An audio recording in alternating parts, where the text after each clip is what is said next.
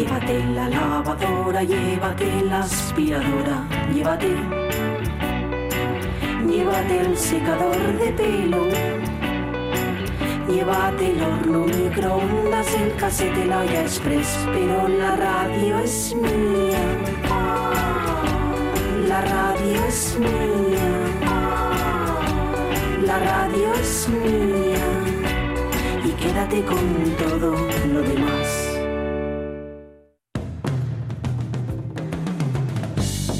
La radio es mía. Pachi Poncela.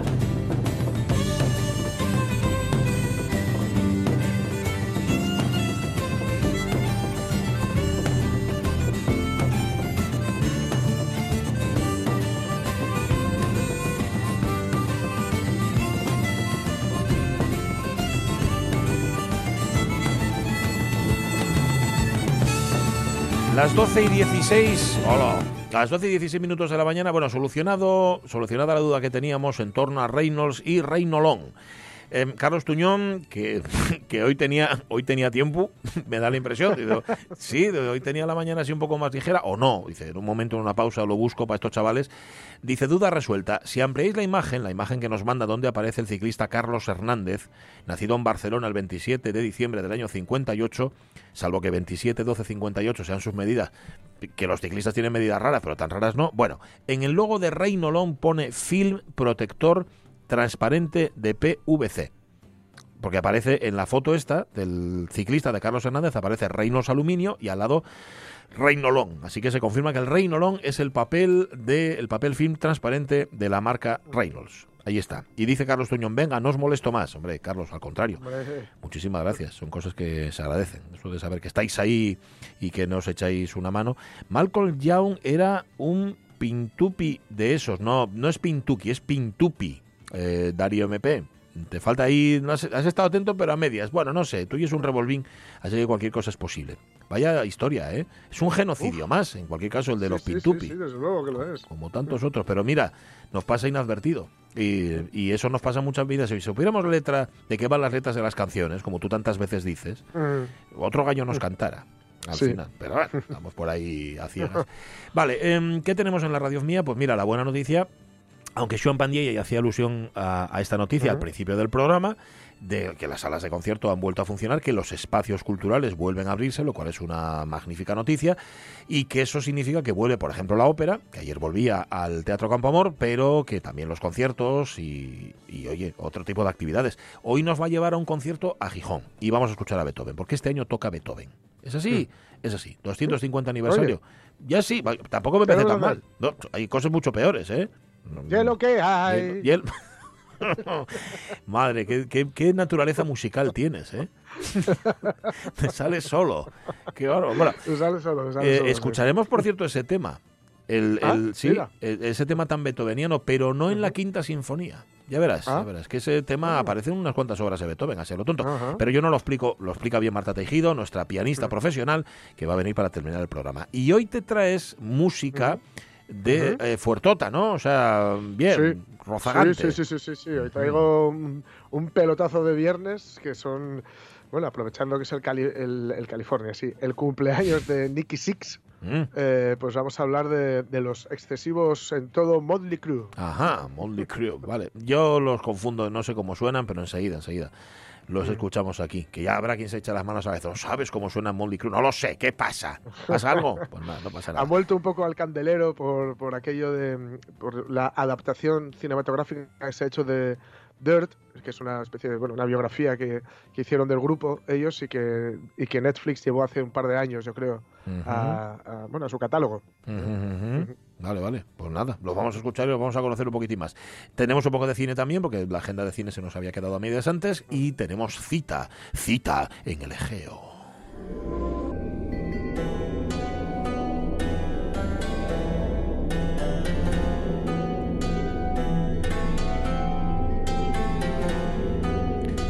Ya lo hemos dicho más veces, la visibilidad en el Egeo nunca fue del todo buena porque no había isla donde no se dedicaran a hacer sacrificios a los dioses y estaban todo el tiempo ahí quemando bueyes y haciendo toda clase de catombes y de barbaridades. Por eso Ulises tardó tanto en volver a casa, porque no había manera de orientarse por aquellos mares. ¿Cómo estás, Juan Alonso? Muy buenos días. Muy bien, muy buenos días, Bueno. Jorge y oyentes. Por suerte Muy te bien. tenemos a ti. Oye, estaría bien que explica. Es que ya, ya que ha salido la palabra, utilizamos muchas veces la palabra hecatombe, así como quien no quiere la cosa, como sinónimo de catástrofe. Yo lo asocio más bien a, a sacrificio, ¿no? La palabra hecatombe. Sí, es el sacrificio de 100 bueyes, en realidad. 100 bueyes, ni más Sí, ni uf, menos. Hecatón, hecatón. Claro. Todavía se dice hoy en griego moderno hecató. Hecató, Bien. se dice. Vale, pues es lo mismo hecatón que hecató, pero no es el clásico y el otro. Bueno, sea como sea, estamos recorriendo la Grecia antigua y la moderna también, ya de paso, con Juan Alonso, que es nuestro guía. Y hoy, hoy, mirad a dónde nos vamos. Ningún hombre persa o griego amenaza a un emisario. Traes a las puertas de mi ciudad las cabezas y coronas de los reyes que habéis derrocado. Uy. Insultas a mi reina. Amenazas a mi pueblo con la esclavitud y la muerte. Oh, he escogido bien cada palabra, persa. Quizás deberías haber hecho lo mismo. Esto es una blasfemia. Es una locura. ¿Una locura? ¿Mm? ¡Esto es Esparta! ¡Hala! Venga a tirar armarios ¿eh? por el acantilado. Bueno, bueno, bueno. A Esparta nos vamos, Juan Alonso. Pues sí, sí, sí, nos vamos a Esparta, a Esparta moderna, ¿eh? como siempre intentamos irnos a, a- Sí. a- a lo que queda eh, del, mu- del mundo antiguo, aunque inevitablemente habrá que hablar también de la, de la Esparta clásica, Claro. que no es precisamente la que aparece en esta muy recordada escena de la película 300, ¿no? Que Leónidas se porta de una manera bastante poco griega. Mm. Pues Esparta, mm, Esparta existe. Vamos a empezar por ahí. La ciudad de Esparta eh, existe actualmente. Sparti en griego. Sí. Y, y se edificó sobre la antigua, sobre la clásica, en el siglo XIX, 1834, después de la independencia de, de Grecia, del Imperio Turco, pues el rey Otón I ordenó erigir una ciudad nueva sobre la Esparta clásica, la- o sea que está, está sepultada sobre la ciudad, la ciudad moderna. Ajá. Y vamos a intentar, en este programa, vamos a intentar mm, recuperar la memoria de, de Esparta, por un lado, y, y sugerir a los, a los que viajan por el Peloponeso, Esparta está en el Peloponeso, Bien. pues que, que hagan una paradilla de Esparta, porque porque eh, increíblemente eh, se, se deja de lado siempre, aunque solo sea por estar en Esparta, no entiendo por qué. Ah, Yo creo Mm. que la culpa la tienen muchas guías, aunque yo te- tengo un cariño enorme a las guías, ¿eh? me, me encantan las guías turísticas. Pero, por ejemplo, antes de venir a- para el programa, consulté la del País Aguilar, Sí. es Mm. una, es una guía visual muy, muy bonita, y de Esparta dice, la ciudad moderna carece de, care- carece de interés. Tal cual. Ala, ventilado en Eso- una eso frase. Efectivamente. Bueno, pues vamos, vamos a negar eso. Yo Mm. recomiendo pasar un día o dos en Esparta, es una ciudad pequeñita, tiene 35.000 habitantes más, más, más o menos. Y en, y, en, y en Esparta, pues, ¿qué empezamos? ¿Por la moderna o por la antigua? Uy, yo creo que yo creo por, la moderna y a Por- ver qué y a ver qué se Vale. conserva en la moderna de la antigua también, Vale, ¿no? Perfectamente, Vale. perfectamente. Pues nada, vamos a hacerlo. Es más, voy a recomendar hasta un alojamiento.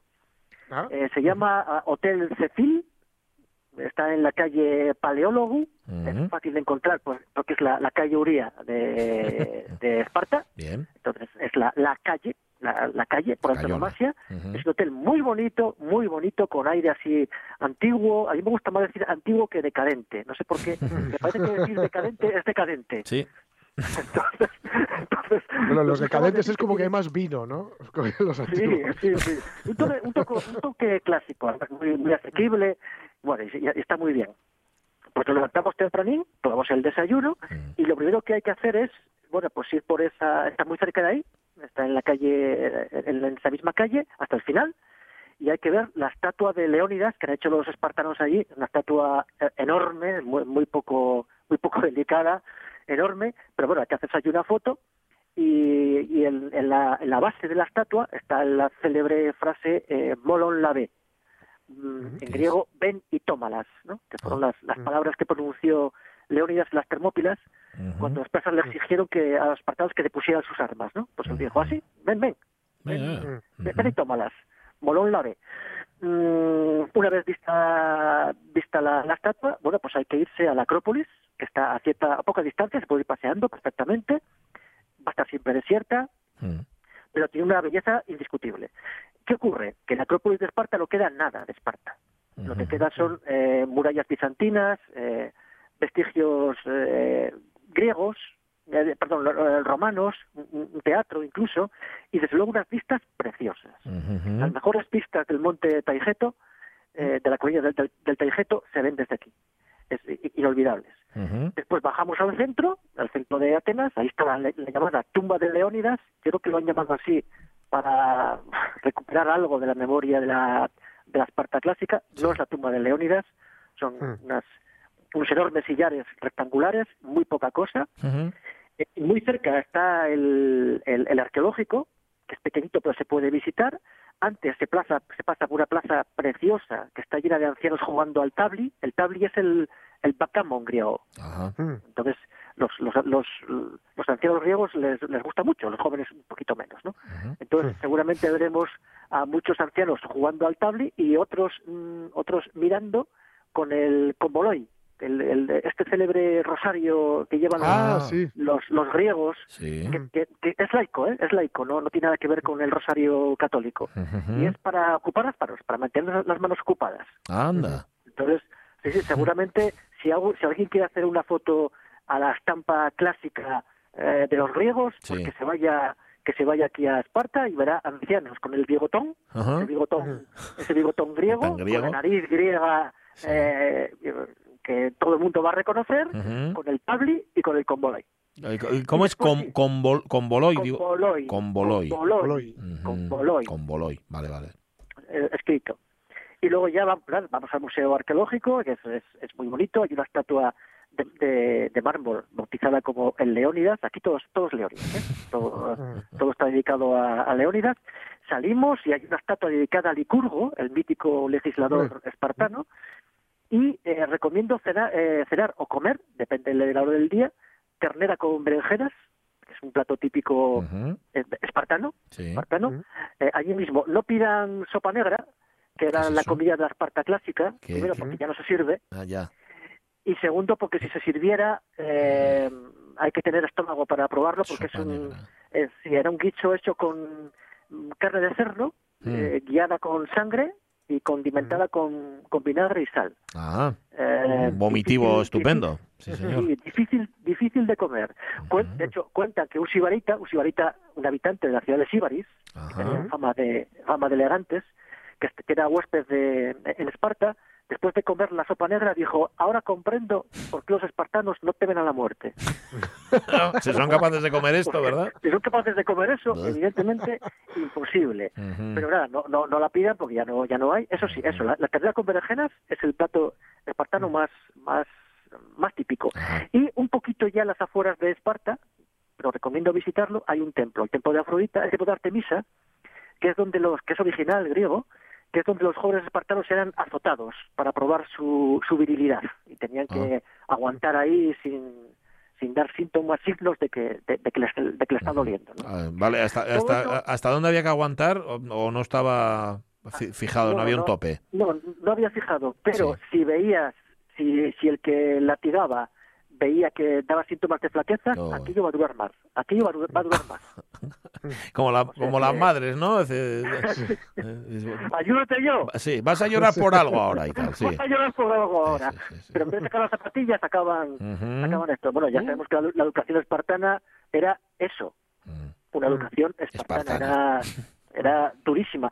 Todo esto que hemos visto aquí tan rápidamente se puede ver en un día. O sea, no hace falta, no haría falta ni quedarse a dormir en, en- en Esparta, pero se puede ver mejor en dos, con más, con Bueno. más, con más calma. Es un pueblón, ¿eh? Esparta es un pueblón, Mm. eh, no tiene vida no- nocturna pr- prácticamente, pero bueno, todo esto que hemos dicho, más, más el paseo inevitable por Esparta, más, más el, más el, el- el mercado, se puede pasear por allí, más tomarse otro café, nos, nos puede llevar Mm. perfectamente un día o dos y, y na- nadie se va a arrepentir. ¿eh? Y por supuesto, antes de irnos, una parada en el río Eurotas, que es el, el- el gran río de, de Esparta, aguas fríísimas, Sí. donde se donde los jóvenes espartanos probaban también su, su valor. Por el verano no va a poder ser porque baja casi seco. Ah, había que ir, vaya. sí, había que ir en, en otra época. Pero bueno, si alguien quiere sentirse espartano, pues nada, que, que se baje En invierno. a, a Eurotas y Claro. invierno, invierno, claro. Pues como tiene mé- que- mérito, sino de qué. no, Claro. si- no, no, si no, no tiene ningún mérito. Y también se puede ver, aunque bueno, de esto que creo que ya hemos hablado en otro, en otro programa, en la sede del club de fútbol de, de Esparta, el Mm. Atletiki Enosis Spartis, Ajá. Que, bueno, solamente por la gracia de, de entrar donde juega el Esparta Fútbol Club, Bueno, pues, pues, pues Bueno, oye. la pena. Es- Están en cuarta categoría, ¿eh? Ya. Están, están muy, están, están muy mal. Pero bueno, jugar en el Esparta, ¿verdad? Tiene su, tiene su gracia. Como, como haber nacido en Esparta y ser espartano. ¿Eh? ¿Usted qué es? Yo soy espartano. Toma, ahí lo tienes. Está muy bien, ¿no? Está muy bien. No queda gran cosa, no queda gran cosa como, como podemos ver de, de la, de la antigua Grecia, de la antigua Esparta, ni tiene por qué quedar, porque mm, en realidad Esparta hasta eh, nunca fue un recinto amurallado, hasta, muy hasta época muy posterior, hasta siglo II an- antes antes de Cristo. ¿Y por qué no, no tenía murallas ni nada? Pues ni edificios públicos grandes, ni un centro urbano definido. Pues porque las murallas de los espartanos eran los espartanos. Claro. Entonces, en realidad, pues no hacía, no hacía, no hacía ni- ninguna falta. De hecho, eh, algunos historiadores, por ejemplo Tucídides, dice em, que si la ciudad hubiera sido asolada y solo quedaran los templos y los cimientos de edificios, tal, los hombres del mañana, o sea, nosotros, Sí. dudaríamos si Esparta Sí, había tío. Tío. Mm. Claro, cuando te dedicas a hacer la guerra, tampoco tienes tiempo para tonterías, ¿no? Sí. Ni fililíes. tiempo ni, ni, ni- ni ganas. Ni En realidad, Claro. Eh, en realidad de aunque parezca increíble del mito de, de- el mito de Esparta no es obra de, de- de Esparta ni de los espartanos Claro. porque a excepción de Tirteo por ejemplo un poeta de mediados del siglo VII antes de Cristo muy muy antiguo pues no tenemos ningún filósofo ni eh, orador eh, historiador biógrafo que haya espartano que nos haya legado información de, de Esparta. En, en realidad, aunque suene a paradoja, el mito de Esparta es obra de Atenas. Anda. Que sí, fue en la segunda mitad del siglo V antes de Cristo, después de la guerra del Peloponeso, cuando los críticos de la democracia ateniense tomaron a Esparta como un modelo de su ideario eh, oligárquico, ¿no? Anti, antidemocrático. Platón mismo era un admirador de un admirador de, de Esparta y, y también el régimen nazi. En realidad, no es que Ujú. los espartanos fueran nazis, nazis, ni muchísimo Sí. menos, ¿eh? Pero bueno, eh, Hitler tenía cierta creencia por el régimen totalitario, por un régimen espartano. Esparta era una diarquía, eh, era muy peculiar, gobernaban dos reyes. ¿no? Y de hecho, Hitler comparó la batalla de, de Stalingrado eh, con, la, con las Termópilas. Y, y por eso se enfadó tantísimo cuando. Cuando el general se, se rindió. Sí. Claro. Pues dijo que bueno el heroísmo de, de sus- de sus soldados se había visto anulado ¿no? por la falta de, de carácter de un solo hombre que Ya. él decía que me, me- me habría hecho falta un Leónidas ¿no? Ya. Lo- lo- ¿No se rendían los espartanos tampoco? no jamás Nunca.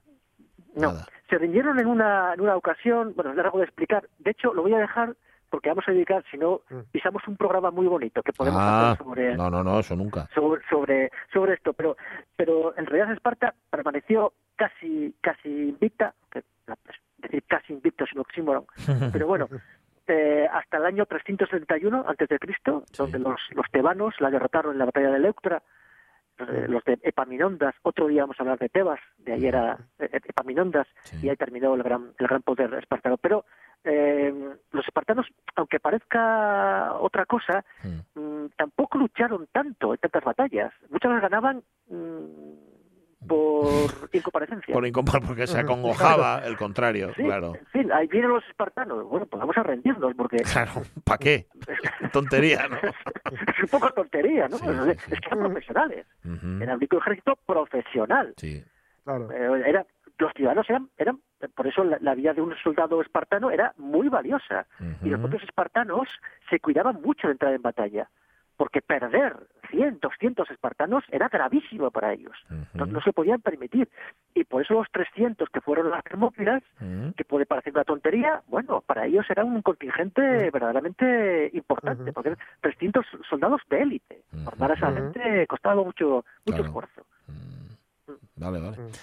Bueno, mm, eso, ¿qué, qué más, qué más? Que veo que no se ha Pero acabado. nada, yo iba, iba a decir Dilo, dilo. que como hay, como hay mucho que contar de, de Termópilas, aunque bueno, es, es una- es muy conocida, vamos a dejar el próximo pro- programa para las Termópilas Vale. y así explicamos, como siempre hacemos, qué queda las Vale, Termópilas. ¿Qué, qué se va a encontrar el visitante, el turista, cuando llegue hoy a lo que fueron las Termópilas. Vale. Habrá, habrá sorpresas. Aunque ya sabemos que aquí se ha dicho muchas veces que sencillamente estar en el mismo sitio, pisando el mismo suelo donde Sí. sucedieron determinados acontecimientos o vivieron ciertas personas, ya, bueno, ya te llena de historia. Eso es. Sí, sí, sí. Eso, claro. es, eso es. Pero cuidado con las Termópilas porque te puede pillar un coche. Ah, No digo más. uy, uy, qué chungo. Bueno. Gracias, Juan Alonso. Un abrazo. Un placer, como siempre. Siempre. Hasta siempre, luego. sí, Un abrazo. Adiós, adiós. Ay, los espartanos. Y por ahí diciendo, ¿tú de dónde eres? De Esparta. Dice, "Uy". Uf, Dice, cuidado que estoy come- ¿eh? cuidado que comen sopa negra, este. Cuidado, sí, sí, sí. cuidado, cuidado. Bueno, vamos a repartirnos tú y yo ahora 10 minutos que tenemos porque a eso de menos cuarto nos vamos con Beethoven y todo lo demás. Sí. Así que si tú me si yo si tú me dejas cinco, yo te dejo cinco a ti, ¿vale? Vale, vale. Vale, vamos a comentar agenda de cine. Mira, hoy también se estrenaba aquí un amigo de Billy Wilder en el año Mm. 81 y en el año 87 se estrenaba una película que de alguna manera marcó época, o no sé si fue la época la que marcó a la película. Despierta de una vez. Si no estás dentro, estás fuera, ¿entiendes? Y no hablo de 400 mil dólares al año, ganar en Wall Street, viajar en primera y vivir bien. Hablo de ser muy rico. Tan rico que tengas tu propio reactor. Tan rico que no pierdas el tiempo. Hablo de 50, de 100 millones de dólares.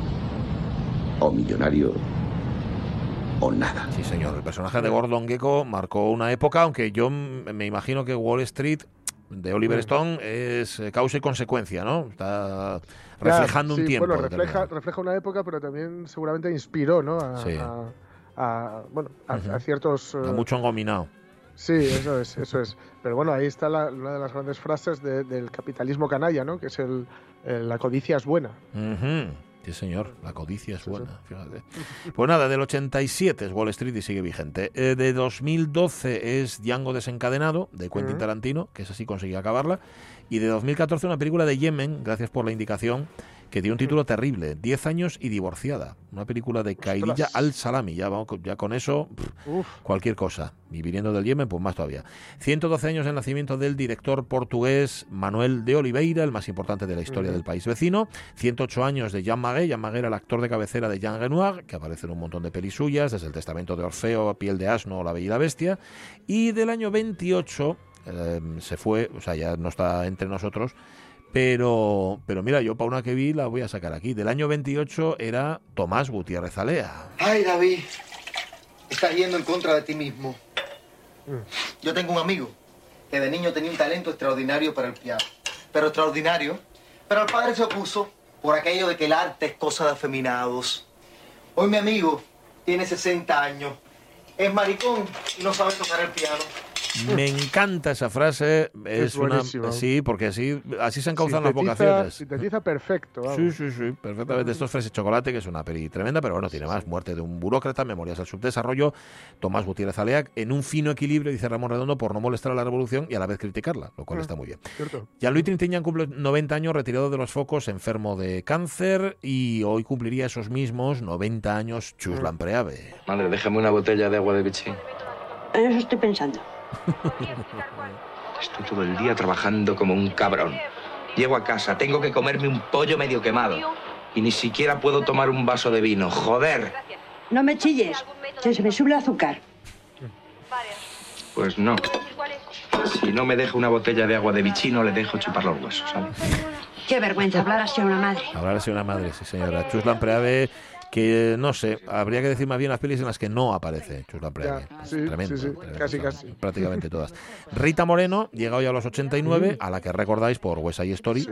también, que por cierto dice que participa en el remake de Spielberg. Sí, es verdad. O es verdad, que es verdad. no sé exactamente salir. qué hace, pero sale. Bueno, y cumple 27 años Yalitza Aparicio, que la recordáis por Roma, es la única cosa Mm. notable que ha hecho, la película Roma. Y Hailey Stenfield, que cumple 24 años, Hailey Stenfield es la niña que daba réplica a Jeff Bridges y Matt Damon en Valor de Ley, en el remake de Valor de Ley. ¿Os acordáis de la, de la Sí, chiquilla? sí, que sí, lo sí. hacía francamente bien. Y terminamos, 17 años hace que se moría uno de los grandes secundarios del cine español. Aquí. ¿Dónde vas? Buenas tardes. Buenas. ¿Cómo te va? Pues nada, como hace tanto tiempo que no tienen ustedes el gusto de verme, entonces me dije, bueno, pues me voy a dar una vuelta por el paso de los señores de Amondo y así les traigo una ternera. Pero ¿para qué te molestas, Manolo? Luis Ciges, al que nos recuerda Ramón Redondo, Javier Fesser le hizo un gran homenaje dándole el papel protagonista del milagro de Petinto, Sí, porque sí, hasta sí. ese momento eran todo papeles secundarios. Sí, sí, sí. No sé si fue su único La papel película que, protagonista. que descansa, bueno, no del todo, ¿no? Pero el 90% de la película descansa sobre los hombros de Luis Ciges. ¿no? Sí, sí, señor, sí, señor. Pues nada, 17 años hace que se murió. Una menos 20. ¿Ves qué cumplido soy? En cinco Bien, minutos, ¿eh? Te dije cinco minutos, fueron cinco minutos para que suene un poquitín de Moldy Crew aquí en la Sí. radio mía. Pues sí, pues sí, 1958 nace en San José, en California, porque son 100% californianos, nace como Fal- Frank Carlton Serafino Ferrana Jr., pero va a cambiar, va a cambiar legalmente su nombre a Nicky Six y fundar los Motley Crue.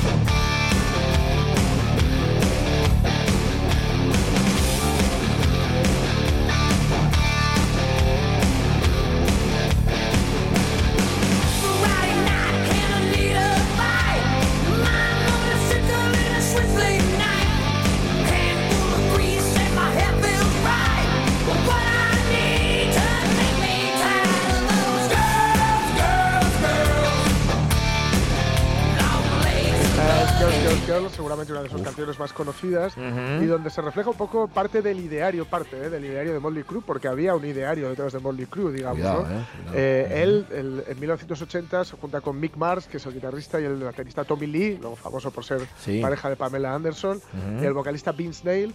Y lo que deciden es, digamos, que partir de la actitud punk, pero darle una vuelta. Ujú. Darle una vuelta porque decía, si el punk tiende, tiende al minimalismo, nosotros vamos a tender hacia el exceso, hacia a retomar elementos que habían, eh, que habían sido usados en el glam o por el glam unos cuantos años antes y además añadirle toda la parafernalia, todo el espectáculo de eh, en fin, explosiones en directo, fuego y, y todo esto, ¿no? Ujú. Y la verdad es que les funcionó rapidísimo. Se hicieron con toda el área de Sunset Trip en, en Los Ángeles, que era fundamental, eh, bueno, que era digamos el, el corazón, el corazón, perdón, el latente de, de donde latía el rock and roll en, en Los Ángeles, ¿no? Ahí está el Whisky a Go Go y un, Mm. un montón de, Ujú. de bares muy, muy importantes, muy famosos, ¿no? Y, y se hacen con ellos, se hacen con ellos inmediatamente. El Electra Records, siempre muy atenta eh, a todo lo que sucede, sobre todo en Los Ángeles, les, les pone un contrato. Eh, llegan al éxito con, con el primer disco, aunque lo tienen que, digamos, que relanzar, porque se lanza en 1981, no lo acaba de pegar. Luego con Electra se relanza y, y sí que los lleva a la fama en Estados Unidos. Y, y bueno, inmediatamente bueno, les, les llegó la fama y la polémica, la polémica perdón, con Shout at the Devil, porque eh, gritarle al diablo pues se tomó como que era una canción Hmm, eh, satánica. bueno, pues eso, satánica y todas Eh. esas historias, ¿no? Y, y a partir de ahí pues comienza una, una carrera de, de- de éxitos y de excesos, ¿no? Excesos Porque también, claro. el amigo Nicky Six, que ya digo, él venía, bueno, de un padre ausente y de una madre que, que él, él mismo prefirió irse a un hogar de acogida antes que estar con su madre, no, Madre os- mía. no os digo más. Eh, y, y se cambió por eso el, el nombre a Nicky Six legalmente, para renunciar a, a sus raíces, ¿no? Y a partir de ahí, él decía que tomaba su cuerpo como un campo de operaciones, ¿no? Para un, camp- un campo para, para, para, para probar eh, Hmm. la, la química, el efecto de la química Mira. en sí mismo. Y para que os hagáis una idea, hay una canción en la que dice eh, San Valentín en Londres me encontré en la basura, ¿no? O me encontró en la basura. Ah, Y es literal, es literal, porque en 1977 estaban ahí en Londres y tuvo una sobredosis en casa de un, de un dealer, de un camello, eh, y el tipo lo tiró a la basura. madre del alma. Le tiró a la basura dándole por muerto y resultó que no, resultó que, que estaba, que no estaba estaba vivo. muerto. Hasta que, bueno, finalmente, digamos, él sale de toda esta espiral tremendamente autodestructiva Ujú. cuando le da otra sobredosis en, en- en casa de, un- de su colega Les Slash, de. Guns N' Roses, el que Sí. estuvo en Oviedo, con. Michael Jackson. Sí, es verdad. Y ahí le tienen que reanimar hasta cinco minutos muerto. eh, Hasta que le reaniman con, como, la, como la famosa escena de Pulp Fiction. Con Anda, las con- agujas- con la inyección. Inyecciones de adrenalina, en el Adrenalina. corazón. Sí, sí. Y le, eh, y le bueno, re- revive a partir de ahí. Y fijaos que en una experiencia que a todo el mundo le daría por hacer una baladita o hacerse algo no. introspectivo, Él no. a él se le ocurre, se le ocurre, perdón, Kickstack My Heart. Que no va a sonar hoy. No, que no que va a sonar hoy. Que no va a sonar hoy, porque- pillín, que ya te voy a venir. No, no, no. sí, sí. Sonará el lunes. vamos, Y además le va a hacer mucha ilusión a los fans de Moldy Crew. Dice, por cierto, eh, Darío MP que los Moldy Crew eran unos abstemios al lado de Lemmy Kilmister. Bueno, es posible. Sí, sí, bueno, al lado de, de Lemmy Kilmister, Sí. el mundo entero. Es abstemio, sí señor. Bueno, ya sabéis, el lunes tenemos un poco más de Moldy Crew y así ¿Eh? le, le metemos al inicio de semana un poco de energía. sí, Oye, y que además sigue vivo el tipo, cumple 62 Sí, sí, tacos, sí, ¿no? Sigue vivo y sobrio, ¿eh? Desde, Y sobrio, desde qué bien. finales de los, 90, de los Qué- 80. sí, qué, ale- sí. qué alegría. Bueno, no sé si qué alegría. El caso, ahí está. El, son Bueno, hay un montón de camellos en Los. Ángeles que tuvieron que buscar un trabajo. Por supuesto, debe de quedarse a trabajar en lugar de...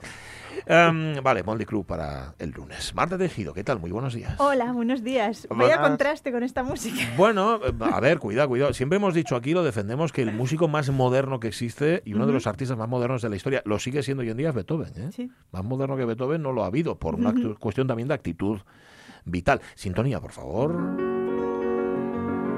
Meine Seele, du mein Herz, du meine Flamme, oh,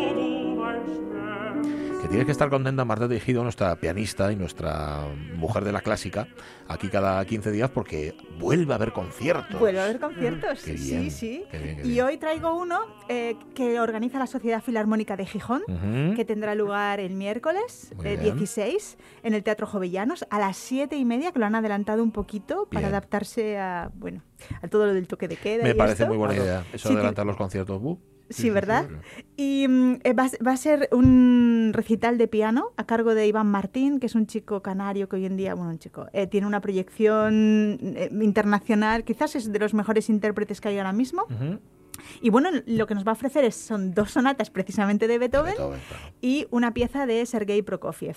En concreto, las sonatas son la sonata patética y la sonata apasionata. Bueno, ¿Mm? Y luego eh, de Romeo y Julieta, ese ballet que compuso en el año 35, 1935, Sergei Prokofiev, hizo una suite para piano solo Ujú. y esta también la También, también. Esa le va a gustar Sí. a Jorge luego cuando la escuchemos. Ya verás, ya verás que se- le, va, le va a prestar mucho.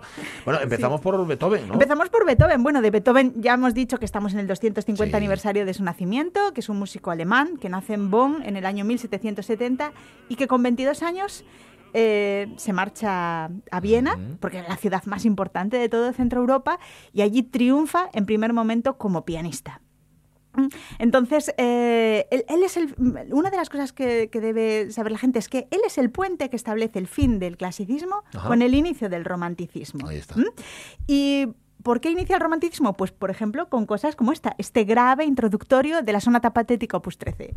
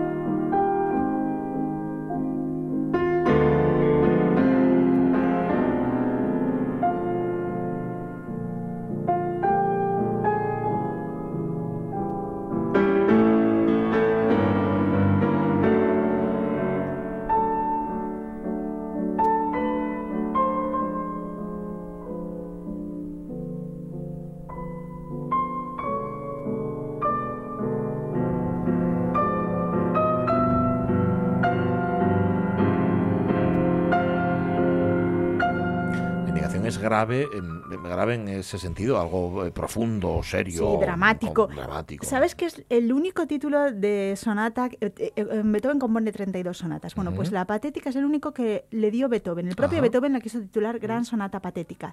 Todos los demás títulos de otras sonatas eh, son ajenos a él, es decir, son editores que posiblemente por razones comerciales las llamaban sonata de los adioses, pastoral, eh, vender. apasionata, por ejemplo, para vender, Sí, claro, sí, sí. pero en este caso es así y mm, realmente eh, una novedad, ese- ese esa introducción, en vez de atacar alegro, atacar con esa, con esa introducción tan lenta, em, habría que pensar una cosa, ¿qué piano tenía Beethoven? Ya. Pues Beethoven mm, tenía un piano que estaba medio a hacer. Es decir, el, el piano lo, lo construye por primera vez en 1709 un compositor eh, florentino que se llamaba Bartolomeo Cristofori. Pero bueno, de Era lo que era ese era piano prototipo a eso. la idea de lo que tenemos, el concepto que tenemos actualmente de piano, pues dista mucho. Han sido 200 años de evolución. Por lo tanto, Beethoven está en ese momento donde está en un, en un continuo cambio. ¿no?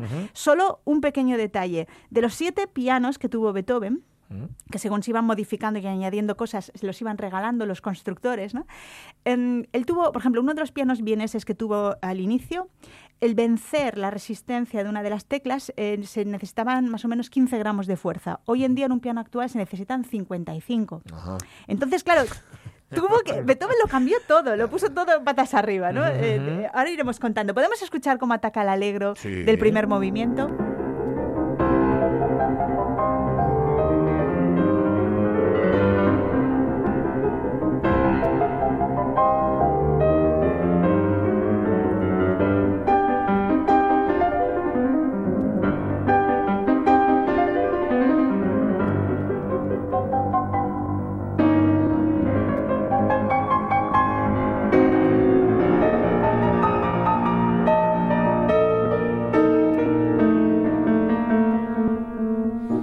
Imagino la reacción del público al escuchar esta música. ¿eh? Esta sonata además tuvo un éxito sin precedentes Sí. entre todas las composiciones que él tuvo. Sí, él era un músico que, claro, para Beethoven el piano que conocía era eh, realmente le faltaba muchísimo sonido. Él buscaba, él tenía una concepción orquestal del piano. Y el piano, pues que en el momento, él, él siempre estaba necesitando más. Y los constructores lo que hacían solían era aumentar el registro, ¿no? Em, también hay que comentar otra cosa. Eh, hay- existe lo que se llama el manuscrito Kafka, que es em, una serie de compilación de aproximadamente más de un centenar de estudios sobre la técnica Ajá. pianística que había realizado Beethoven. Beethoven sabía que para buscar más sonido, para encontrar, buscar una solución, se necesitaba que ya no valía la técnica digital de los claves, sino que había que introducir el peso del brazo, del antebrazo, del hombro. Y entonces, a través de esos es- estudios, Ujú. él piensa cómo puede ser modificada la técnica pianística. Con lo cual, él es un genio en todos los aspectos. En, todo. el nivel compositivo, pero también en cómo abordar el piano. Ujú, O sea, que él, él contribuyó a modificar y, eh, el piano y, y tal y como lo conocemos es herencia también de Beethoven. Sí, eso es. Este manuscrito Kafka eh, se encuentra en el British Museum. Ajá. Se puede visitar, se puede observar. Qué interesante. Es- sí, es muy interesante. Vemos ahora, por ejemplo, qué gran contraste marca entre este primer tiempo tan dramático con el segundo.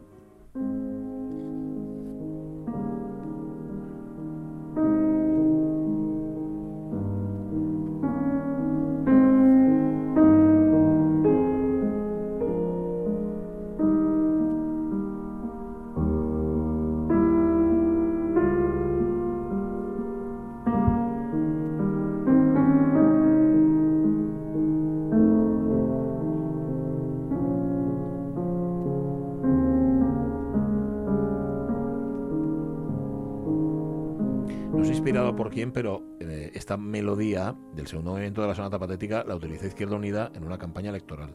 ¿Ah, sí? Anda. Sí, no la tengo aquí, pero un día os la pongo. En serio, verdad. O sea, hemos pasado de la intensidad del primer movimiento a esta especie de... Bueno, estos son los grandes Calma. contrastes de, de Ujú. Beethoven. Eh, si analizamos su música para piano, hasta entonces nunca ha habido un compositor que se prodigara tanto en indicaciones de dinámica, fortísimo, esforzando. es- él, él quería más y más, ¿no? En su música tiene muchísimos contrastes. Y esto fue una de las cosas por las que triunfó en Viena, según llegó, ¿no? Esa forma de tocar era nueva. Ujú. Nunca se había visto hasta entonces, ¿no? Em, sigue, eh, bueno, él compone eso, 32 sonatas que se agrupan en tres ciclos y la que vamos a escuchar a continuación, que es otra de las que eh, recoge el recital de Iván Martín, es la Apasionata. Ujú. Ya una composición posterior de 1804 que suena. Así.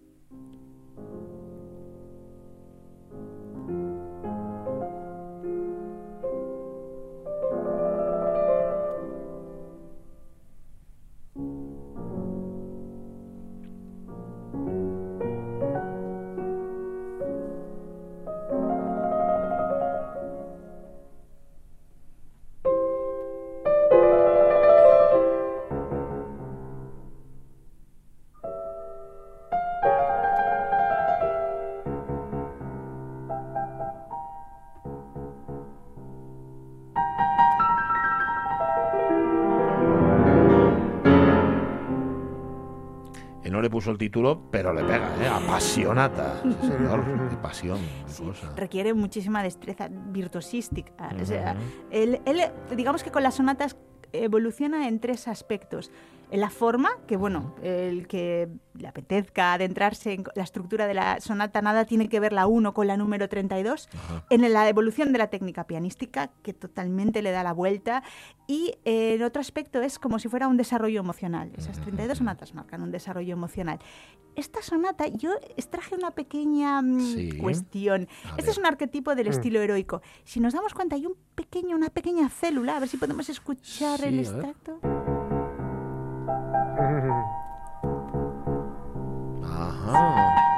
Ta, ta, ta, Ese chan. ta, ¿A qué ta, me ta, suena eso? ¿A qué nos suena eso? ¿A qué? Pues nos suena...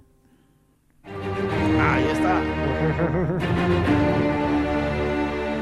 Sí, señor. Espera, po- pon otra vez la célula, pon, el- pon el, el quinto corte, mira, así lo, ahí lo tienes. Ta, ta, ta, chan.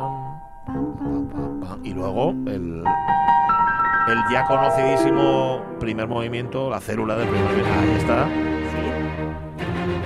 En realidad apenas hay un cambio, es simplemente el intervalo es un poco mayor en la sinfonía, pero es el mismo motivo, sometido a un tempo más rápido en la sinfonía número 5 en do menor, pero ahí está. Sí, señor, sí, señor, Mm. ahí aparece. Ese tema del El destino, el hombre contra el destino. ¿eh? Señor, sí, señor. Bueno, mm, va, el programa lleva patética y apasionata, que no es nada, pero luego va eh, Iván Martín y dice, espera, que en la segunda parte soy un poco de Prokofiev, Sí. eh, dedos de, Prokofiev. de acero. Sí, sí, dedos de acero, eso es. Mm. Prokofiev, que es un compositor, bueno, que digamos que en siglo XX, compositor ruso, que, madre mía, mantuvo una relación muy complicada con el régimen soviético. Él Mm. se había exiliado, mm, como habían hecho otros tantos, como Rachmaninoff, como Stravinsky, pero en el año 35 regresa. También habría que decirlo que el régimen comunista le, le advirtió, o vienes ahora o no entras. Ajá. Y le hizo una promesa, pero si vienes te vamos a permitir giras internacionales, Ah, cosa que no cumplieron. bueno, va. Porque en el 38 le denegaron su salida y ya no volvió a salir de. Rusia hasta que fa- bueno, falleció en el año Fíjate de 53. Stalin, ¿no? fíjate de Stalin. Sí. Em, este compositor tuvo una relación muy complicada siempre, porque por un lado aceptaban cargos de- del gobierno, eh, los cuales pues evidentemente cumplían todos los, mm, bueno, pues los, mm, eh, por así decirlo, Sí, los parámetros, ¿no? sí, los parámetros que imponían, que era música muy tonal, donde la melodía tenía que prevalecer ante cualquier otro eh, aspecto, Sí. em, por ejemplo, influencias folclóricas. Pero claro, de vez en cuando mm, se revelaba un poco y componía un poco como querías decir, utilizando más músicas de o influencias de vanguardias, atonalismo, Sí. y ahí venía el problema. Esta obra como eh, fue un encargo que le hizo el Teatro Bolshoi en el año 1935. Vamos a escuchar un poco cómo suena con una de las piezas. Sí, señor. Va por ti, Jorge. Oh, ¡Qué maravilla!